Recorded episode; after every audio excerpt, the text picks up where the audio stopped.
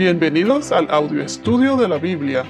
A continuación, la lectura de las Escrituras, una breve explicación y los versículos que se relacionan. Génesis capítulo 15, versículos 7 al 11. Y le dijo, Yo soy el Señor que te saqué de Ur de los Caldeos para darte esta tierra para que la poseas. Entonces Abraham le preguntó, Oh Señor Dios, ¿cómo puedo saber que la poseeré?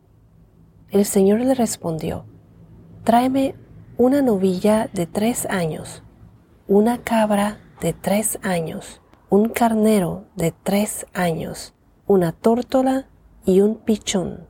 Abraham le trajo todos estos, los partió por la mitad y puso cada mitad enfrente de la otra, pero no partió las aves y las aves de rapiña descendían sobre los animales sacrificados, pero Abraham los ahuyentaba. En el versículo anterior, en el versículo 6, dice que Abraham creyó en el Señor y él se lo reconoció por justicia. A pesar de que Abraham cometió sus errores, por ejemplo, al salir hacia Egipto, el mintió acerca de su mujer, diciendo que era su hermana, al aceptar los regalos del faraón, todas esas cosas que pasó.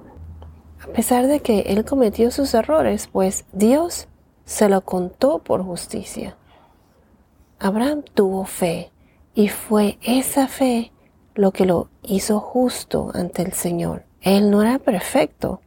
Aquí vemos que Abraham fue justificado por el Señor Así como en el Nuevo Testamento, nosotros los creyentes, mejor dicho, los que tienen fe en el Señor, en nuestro Señor Jesucristo, pues también son justificados.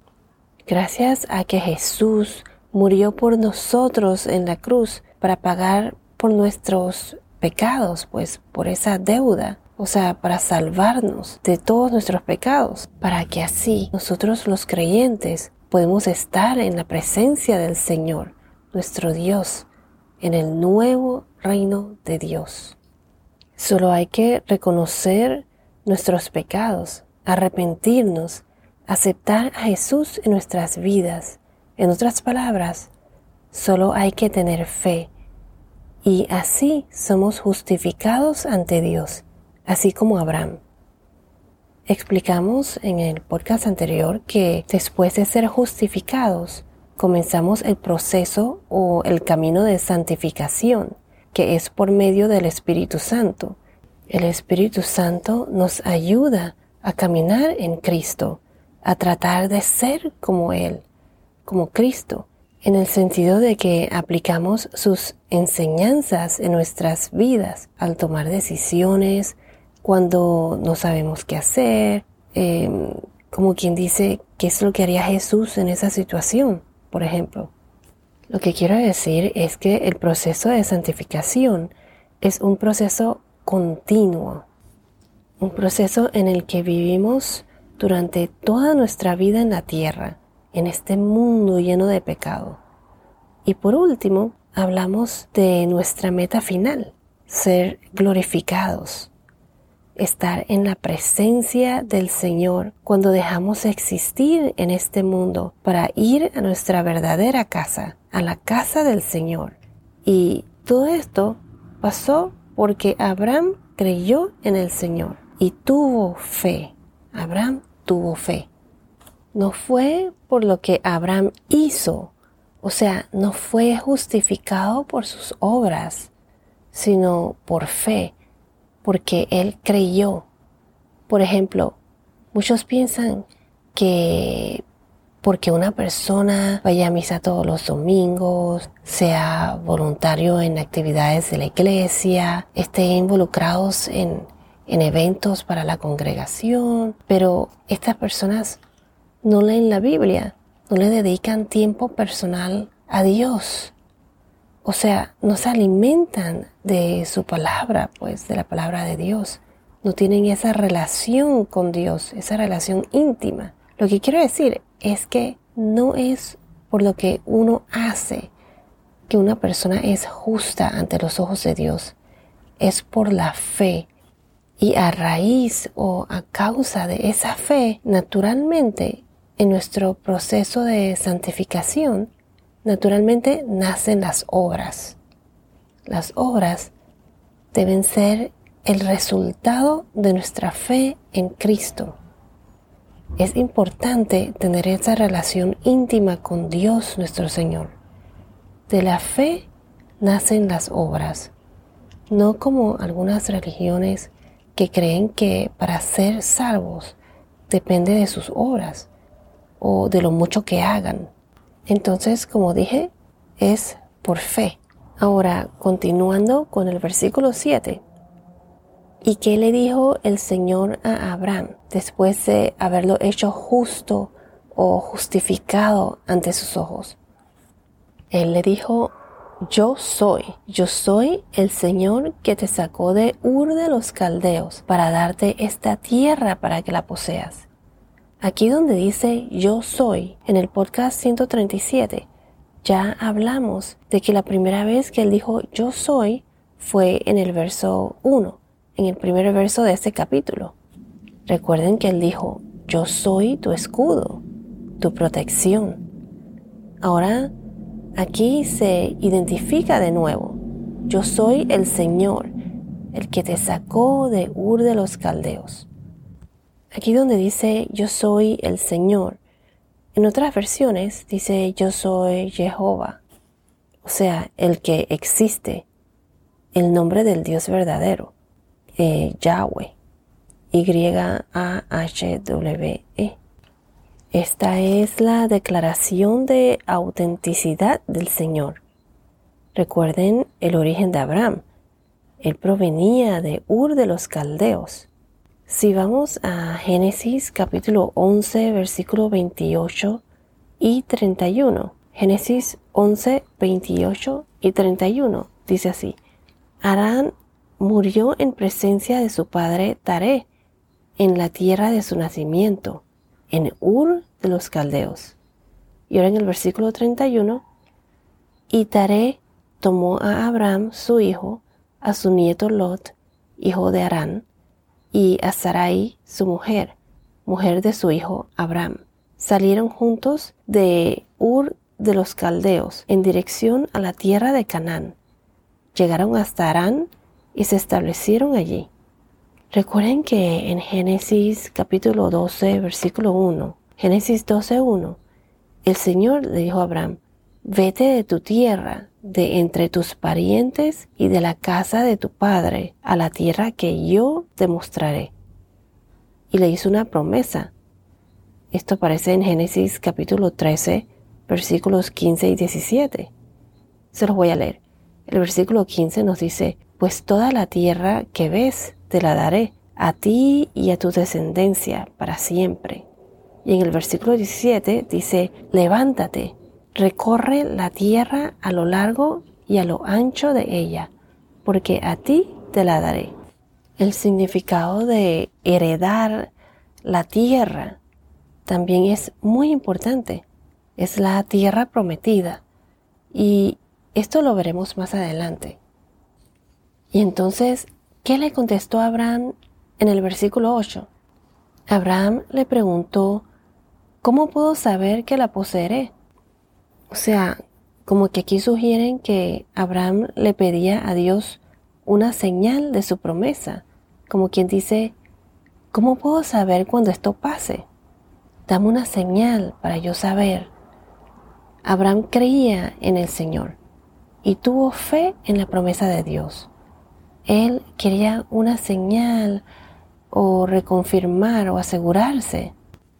Y entonces Dios le contestó y le dio instrucciones. Dios le dijo que le trajera un novillo de tres años, una cabra de tres años, un carnero de tres años, una tórtola y un pichón. ¿Y qué pasó? Abraham lo obedeció. Abraham obedeció a Dios. Le trajo todo esto y los partió por la mitad. Puso cada mitad enfrente de la otra, pero las aves no las partió. ¿Y qué significa todo esto? Pues Cuando leí esta parte, pues opino que esto es algo en la que hoy en día no se acostumbra. Abraham literalmente partió estos animales por la mitad, excepto las aves. ¿Por qué no partió las aves? Porque las aves eran considerados animales limpios. Quiero recalcar que todo esto se acostumbraba en aquella época. Hoy en día no se parten animales por la mitad, sino que se hacen contratos. Hoy en día para hacer un pacto tenemos contratos, tenemos abogados. Esto que hizo Abraham de los animales partidos por mitad y todo eso, esto era como una preparación para hacer un tipo de pacto de sangre. La costumbre antes era de que los animales se partían en dos mitades y se colocaban las partes de o los pedazos de los animales en dos filas, dejando un camino para pasar por el medio de los pedazos. En los tratados de concesión de tierras, de tierras reales, pues del antiguo cercano oriente, este tipo de ritual se hacía para sellar las promesas hechas. Las partes involucradas caminarían por el camino entre los animales sacrificados, como para decir que, que se me haga esto si no cumplo mi juramento. Eh, si vamos a Jeremías capítulo 34, versículos 18 y 19, Jeremías 34, 18 a 19, también se habla de este tipo de juramento. Dice así, y entregaré a los hombres que han transgredido mi pacto, que no han cumplido las palabras del pacto que hicieron delante de mí cuando cortaron en dos el becerro y pasaron entre las dos mitades.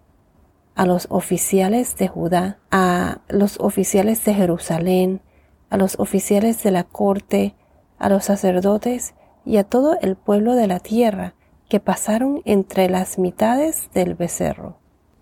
Esto se acostumbraba y fue después en Levítico cuando aparecieron las, leyes de los sacrificios al Señor, la ley de los holocaustos, las ofrendas de cereal, las ofrendas por el pecado, las ofrendas de paz y todo eso. Eh, eso está en el libro de Levítico.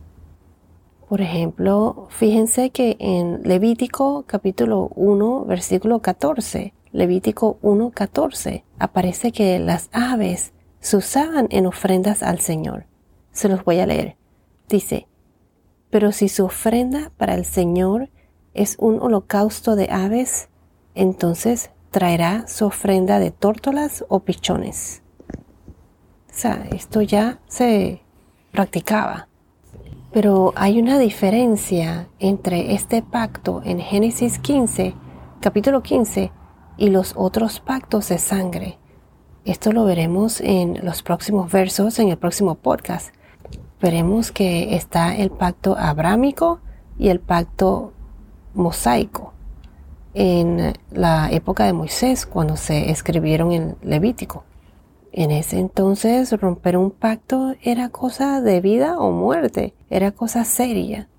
Hoy en día tenemos abogados y para hacer los contratos. No, no se parte a nadie por la mitad. Ahora en el versículo 11, las aves de rapiña descendían sobre los animales sacrificados y Abraham los ahuyentaba. Abraham siguió las instrucciones del Señor. Él preparó el sacrificio para el Señor y Dios promulgaría la señal, la gran señal de su promesa. Mientras tanto, Abraham espantaba a las aves de rapiña que estaban interrumpiendo o pudiesen corrompir o alterar lo que él había preparado. Así como estas aves quisieron o trataron de alimentarse o interrumpir lo que Abraham había preparado, asimismo es Satanás hoy en día, que trata de interrumpir o corrompir todas las cosas buenas de este mundo. Las aves de rapiña no eran animales limpios o puros. O sea, estos eran animales impuros. ¿Y qué es lo que busca Satanás? Satanás siempre busca corrompir lo que ha sido consagrado por Dios, así como estas aves de rapiña. En el próximo podcast veremos la diferencia que hay entre este pacto aquí en Génesis 15 y los otros pactos de sangre. Y descubriremos también muchas cosas más. No se lo pierdan. Bueno, esto es todo por ahora. Que tengas un día muy bendecido y hasta la próxima.